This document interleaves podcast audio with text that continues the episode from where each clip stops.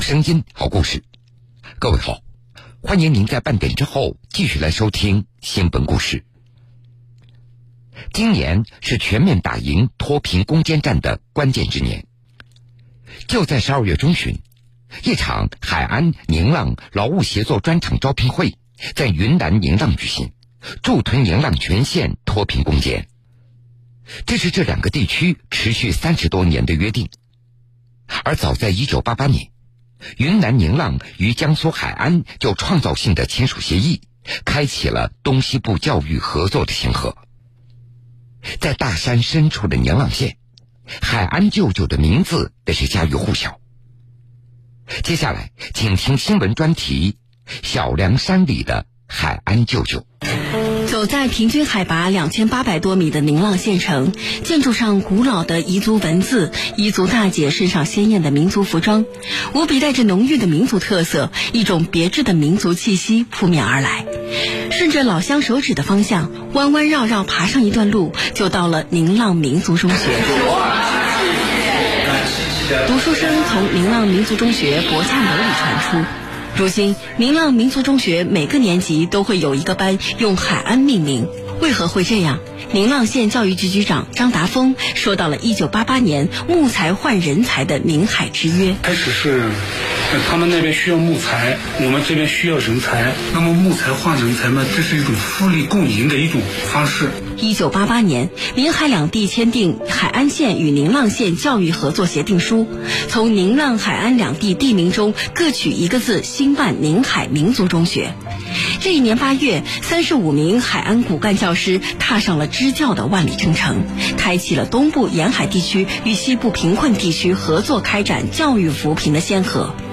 仅仅用了一年时间，双方共建的宁海民族中学人均考分升学率在宁浪排第一，在丽江名列前茅。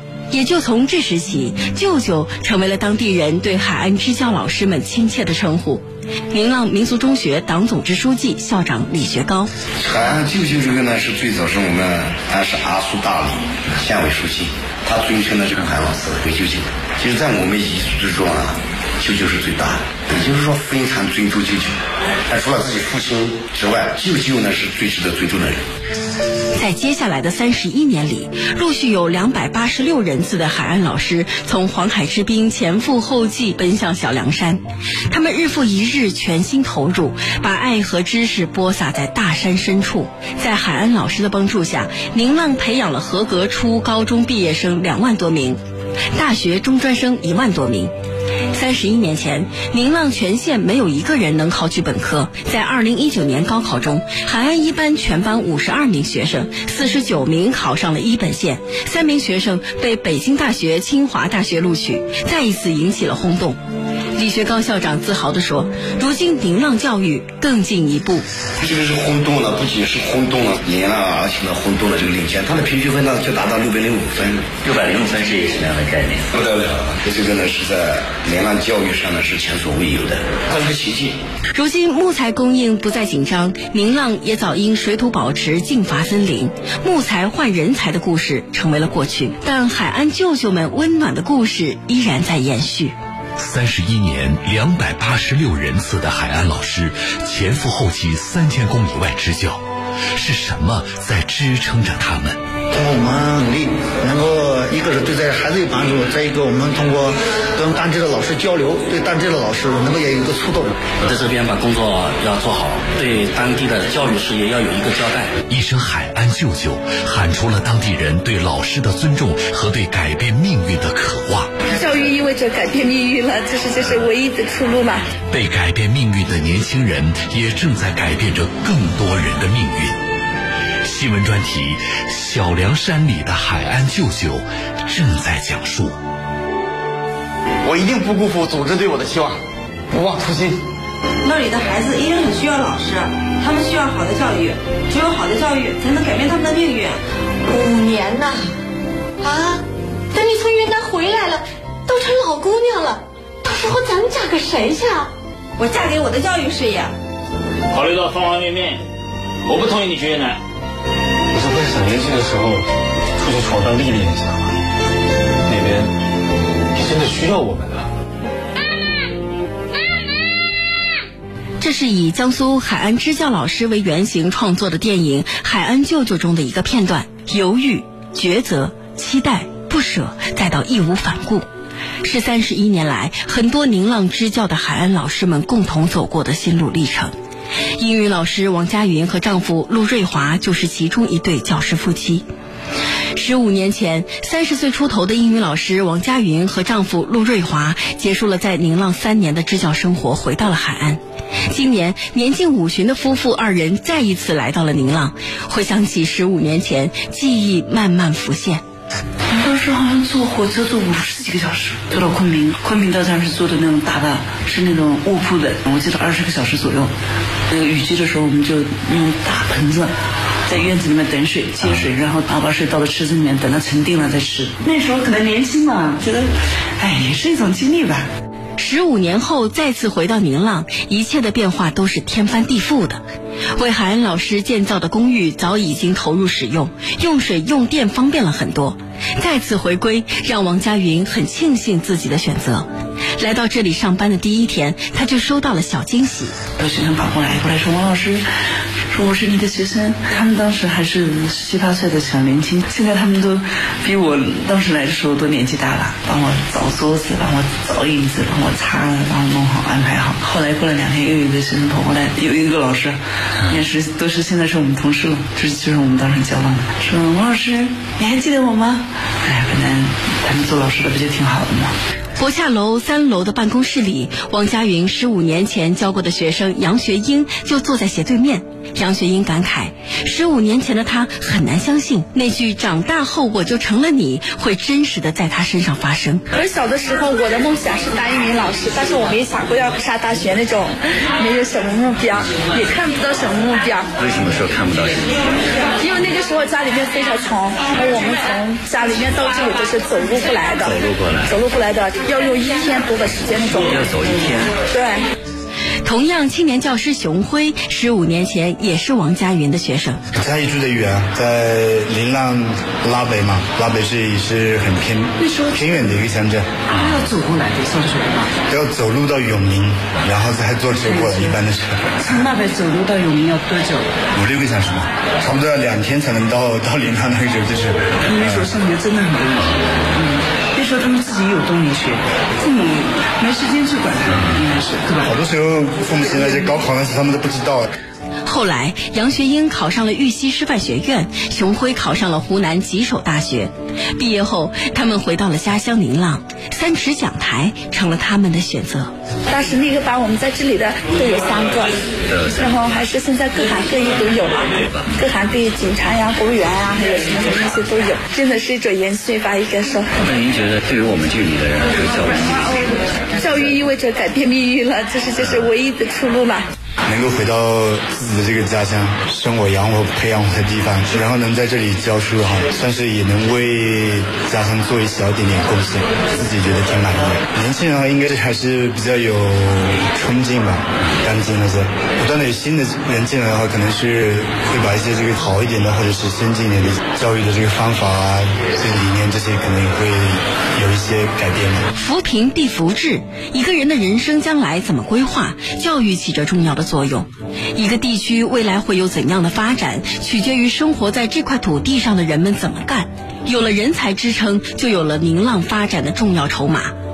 宁浪县教育局局长张达峰深有体会地告诉记者：“让孩子们接受良好的教育是扶贫开发的重要任务。海安老师培养的学生，现在早已成了当地经济社会建设，特别是脱贫攻坚的主力军。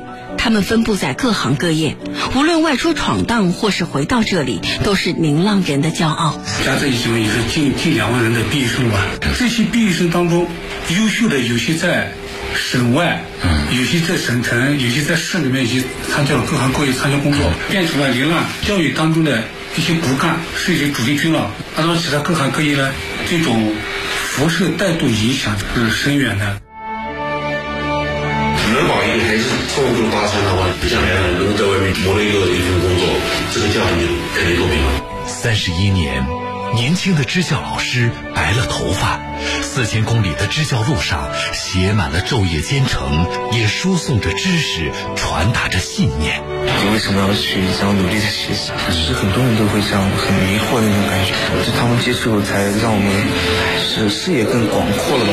有了那种那种感觉。教育的本质，除了尽可能将篮子装满，更重要的是点亮孩子们心里的那盏灯。新闻专题《小凉山里的海岸舅舅》正在讲述。晚上十点，明浪县城里的灯光渐渐暗去，民族中学校门口的家长在寒风中跺着脚等待孩子放学。这个案子引导的是一个博洽楼里灯火通明，教室里的同学在自习。唐一凯、卞建军、许爱辉、陶长江等几位海岸老师往返在教室和办公室之间，辅导学生批改作业。化学老师卞建军说。在昨天晚上将近十一点五十的时候，我们班还有两个学生在教室里面做作业，很熬夜。就是有的小孩非常懂得刻苦的，但是呢，学习的基础确实比我们那边要差了一大截了。虽然说这里的学生都是当年宁浪中考的前五十名，海安一班的成绩已经打响，赢得了宁海合作升级的开门红，但进一步如何擦亮海安班这一块金字招牌，老师们觉得肩膀上的担子很重。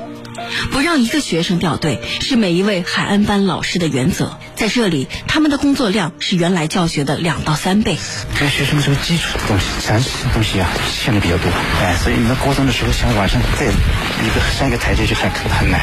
那是不是我们在这儿也要把他们之前不好的基础也要给他们补一嗯，也肯定的呀，要不然的话，你想往上再去的话就很困难。那压力还蛮大的，真的，所以不容易。看到没？能看来这个好事多。但教育总归是百年大计，哎，对，所以扶贫先扶志，就这个意思。对，扶贫先扶志，扶贫必扶志。孩子们心中的那盏灯，也被海安老师春风化雨般的感染，逐渐照亮了他们未来的路。藏族学生次仁屈真说：“将来他也想当一名老师。”我母亲读初中的时候也是韩老师教的，就是八几年的时候，我记得他说，她读初中的时候，那时候家里其实挺困难的，因为孩子多，然后嗯条件也比较差嘛，而且我母亲的老家是在拉白，就是很偏僻的一个地方，就是那时候交通是很不方便的，但老师还是去到了老家，然后送去了一些生活上的一些帮助，或是考了。师范，这个海岸班的那个政策出来之后，他呃知道这些，他就很激动。而且我自己也有也有自己的梦想。你想当什么？想做什么？我我以后想想当老师。啊，为什么会想当老师？很高尚，教育很高尚，我觉得。就为什么会有这样的感受呢？也是大部分是受支教老师的影响。怎么样影响到你的？这些老师是待了十二年，对，这样，然后时间待的也挺长的，然后他们中间要克服的困难也挺多的嘛。那让他们坚持下来的理由其实也很简单，只是为了让这边的孩子得到更好的教育。卢磊是海岸二班的学生，二零二零年要参加高考了。他说，他的目标是考上清华大学。高中以前呢，就没好好的想过为什么，到底为什么要去这样努力的学习？是不是像很多像我们这边的小朋友都是这样的？就是我不知道为什么学习，但是我就是在努力的学习。对啊，其实很多人都会这样很迷惑的那种感觉。嗯，就他们接触才让我们是视野更广阔了吧？就是看到外面，其实不得不学习，然后要去外面那种感觉，就有了梦想那种感觉吧？就。今年在宁浪支教的海安老师已经是第十批。三十一年前签下合作协议的那一刻，或许谁也无法预料，这样的一段合作会绵延三十一年，会产生如此深远的影响。今年十月，双方确定在巩固传统教育合作的同时，进一步深化合作，在经济、人文、旅游等领域拓展合作空间，续写合作共赢的新篇章。在宁浪民族中学有这么一块江苏海安老师支教纪念碑，上面写着“栉风沐雨，春华秋实，言爱相济，情理并举，团结争先，拼搏奉献”。看看各族学子们的命运，把宁浪学生当成亲人一般的教育理念和他们那种无私的奉献精神，是我们宁浪。各族人民永远也无法忘记的。舅舅，辛苦了！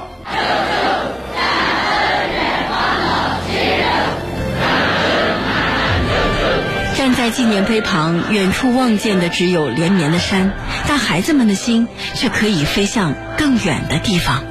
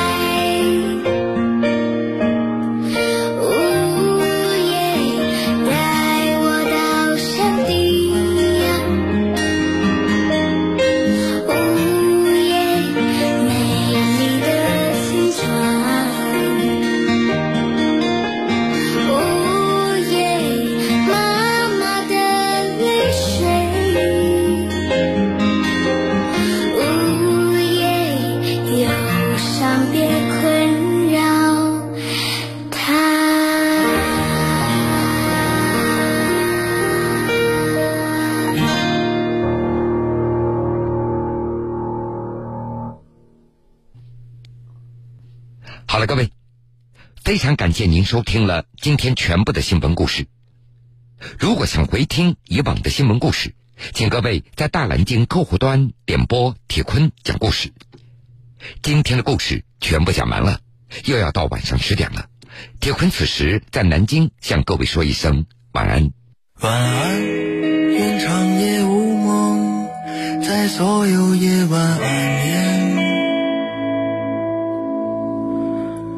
晚安，望路途遥远，都有人陪伴。